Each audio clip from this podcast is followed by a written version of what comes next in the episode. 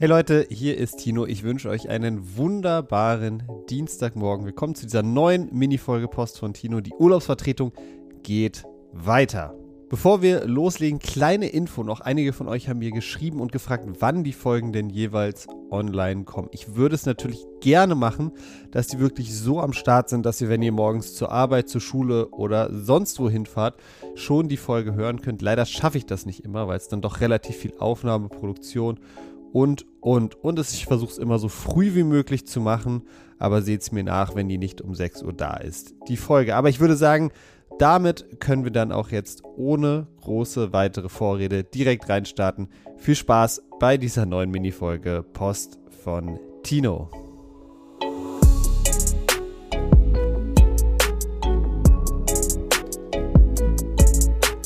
So, Leute, ihr kennt das Spiel. Ich nehme mein Handy in die Hand, mache meine Instagram-DMs auf und guck mal, was ihr mir wieder alles Tolles geschrieben habt seit gestern.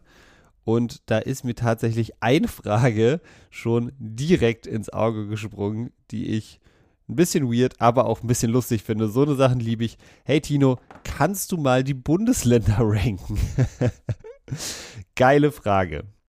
Ich glaube, alle Bundesländer ranken würde jetzt hier den Rahmen sprengen, aber ich mache einfach mal wieder eine spontane Top 5. Was ich dazu sagen muss, ich war von allen Bundesländern noch nie im Saarland. Deshalb kann ich nichts über das Saarland sagen. Überall sonst war ich schon und habe zumindest eine kleine persönliche Erfahrung, kann deshalb vielleicht auch ein, zwei Sachen dazu sagen, aber die Bundesländer sind groß, sind verschieden.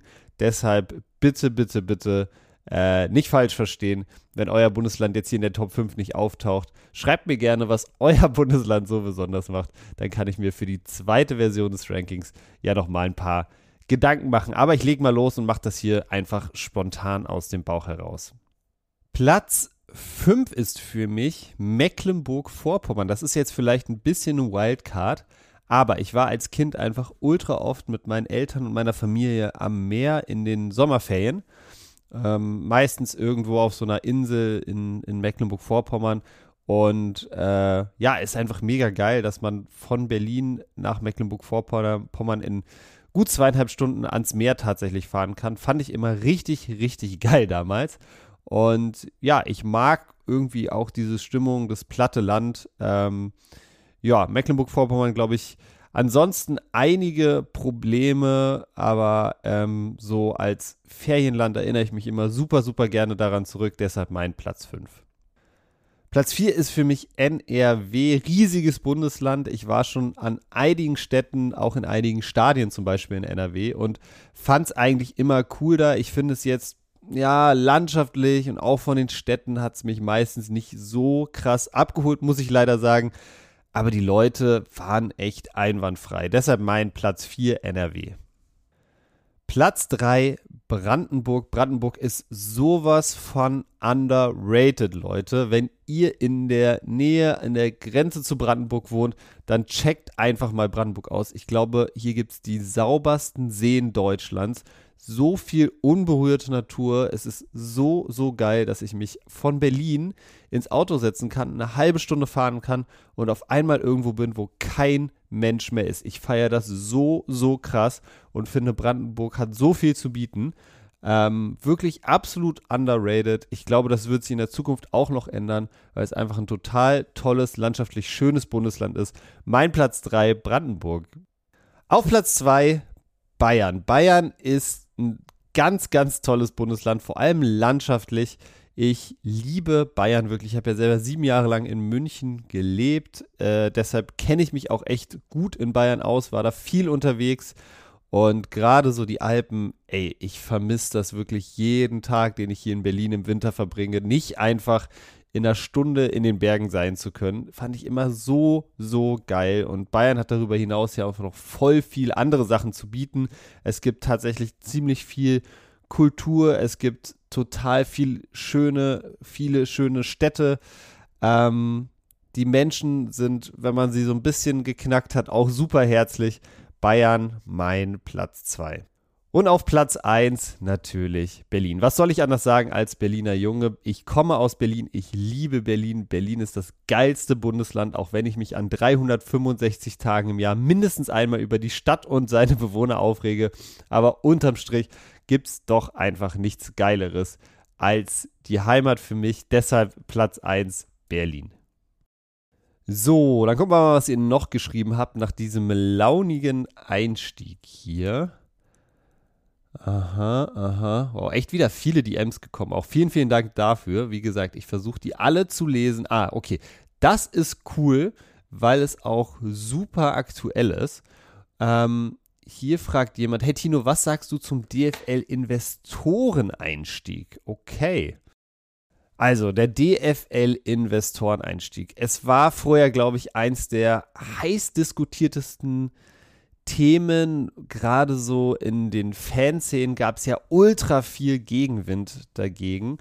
Ähm, es gab jetzt die zweite Abstimmung. Die erste Abstimmung ist schon ein paar Monate her. Da haben sich die Clubs noch gegen den DFL-Investoreneinstieg äh, entschieden, beziehungsweise ist damals nicht die Zweidrittelmehrheit, die es nötig gehabt hätte, zustande gekommen. Jetzt ist das Ding aber tatsächlich gestern Abend, beziehungsweise gestern Nachmittag, also irgendwann im Laufe des Montags, glaube ich, durchgekommen. Das heißt, die Clubs haben sich tatsächlich mit der nötigen Zweidrittelmehrheit entschieden, Investoren an Bord zu holen. So, jetzt müssen wir uns erstmal angucken, was genau da gestern abgestimmt wurde. Also die DFL braucht Geld, will deshalb die Medienrechte auslagern in eine Tochtergesellschaft und von dieser Tochtergesellschaft anteilig ich glaube, es waren ja, 6 bis 9 Prozent verkaufen und das für die nächsten 20 Jahre. Also ein relativ kleiner Prozentsatz, aber das öffnet natürlich auch die Tür für weitere Investoren. Die DFL erhofft sich damit, zumindest für diese 6 bis 9 Prozent jetzt erstmal, ähm, für die nächsten 20 Jahre 800 Millionen bis eine Milliarde Euro extra einzunehmen.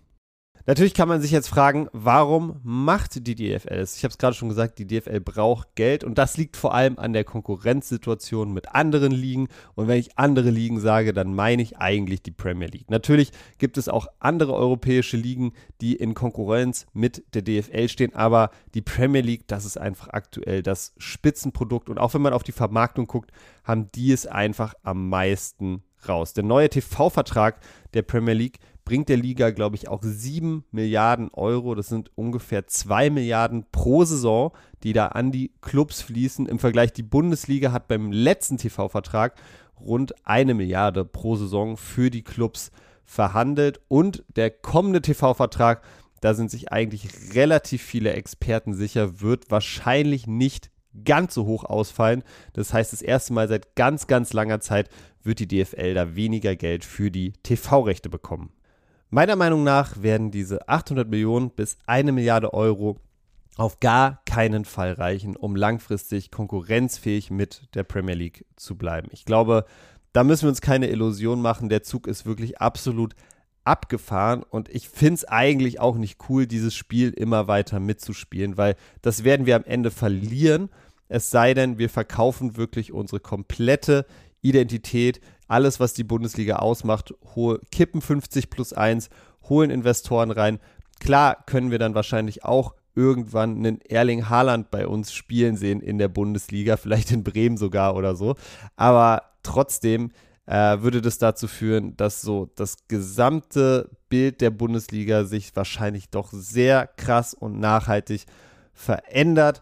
Und da bin ich einfach dagegen. Ich glaube, wir müssen in, als DFL, als Bundesliga, als Bundesliga-Clubs andere Wege finden, die Bundesliga wieder attraktiv und vor allem spannender zu machen. Ich glaube, ähm, da gibt es eine unendliche Anzahl an Möglichkeiten. Ich glaube, man müsste sich halt mal trauen, wirklich was Neues zu probieren und nicht zu versuchen, das, was die Premier League natürlich sehr, sehr, sehr, sehr, sehr erfolgreich macht, relativ schlecht zu kopieren. Mit jedem Einstieg von Investoren, ähm, das wisst ihr alle, steigt natürlich auch die Abhängigkeit der Bundesliga. Ich selber bin Fan von Hertha BSC, habe relativ lange erlebt, wie ein wirklich, ja, am Ende ultra unliebsamer Investor. Ich halte es jetzt, sag's jetzt vielleicht mal so.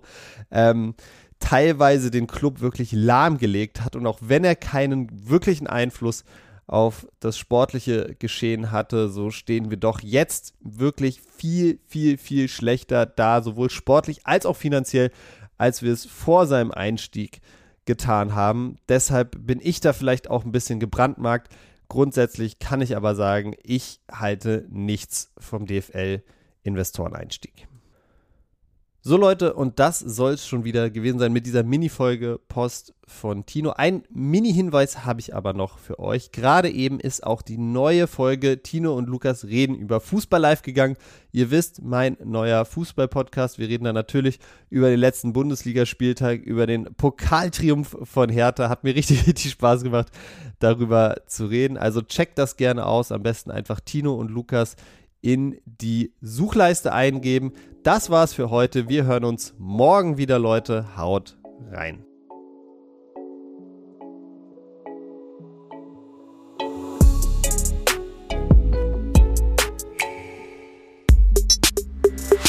Was denn ist eine Produktion von Maniac Studios in Zusammenarbeit mit Rabona True Players.